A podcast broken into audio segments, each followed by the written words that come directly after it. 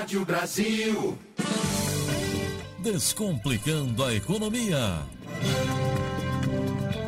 Hoje é dia de Descomplicando a Economia, dia de ouvir o professor Eli Borochovicius da PUC Campinas, ele que sempre fala de economia, de finanças, traz esses assuntos importantíssimos para a gente às segundas-feiras. Vamos ouvi-lo.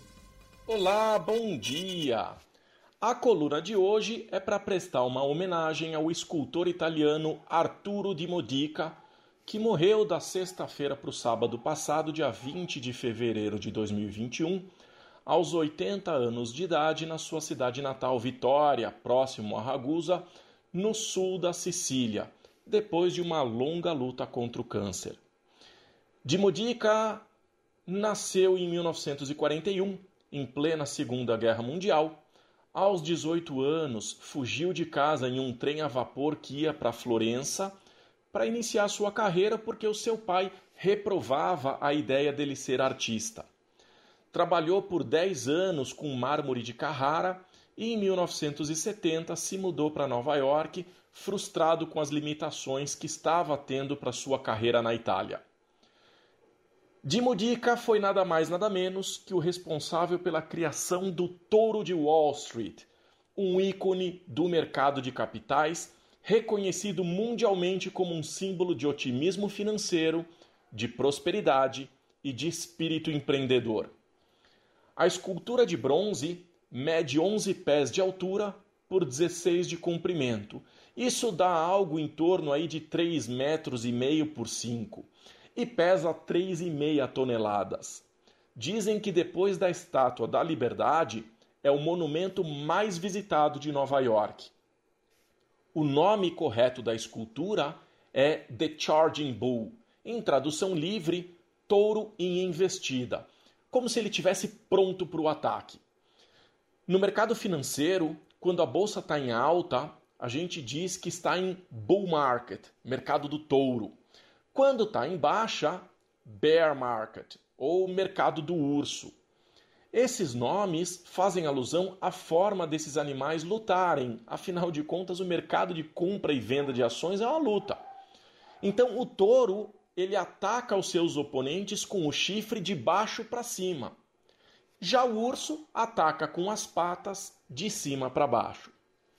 Essa escultura custou 350 mil dólares e foi um presente do escultor à cidade depois do crash da bolsa em 1987, quando perdeu aproximadamente 20% do seu valor.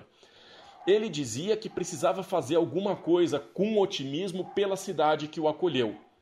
O que muita gente não sabe é que esse presente foi colocado debaixo de uma árvore de Natal em frente à NYSE, que é a Bolsa de Valores de Nova York, no ano de 1989, sem autorização. Ele precisou fazer uma missão impossível para instalar o touro em cinco minutos de forma ilegal antes de ser pego pela polícia. E conseguiu. Só que a pedidos da direção da bolsa no dia seguinte, a peça foi removida pela polícia e o Dimudica teve que pagar uma multa de 500 dólares para recuperar o monumento. Consegue imaginar como é que foi toda essa operação de leve trás de uma escultura de bronze de 16 metros pesando mais de 3 mil quilos, né?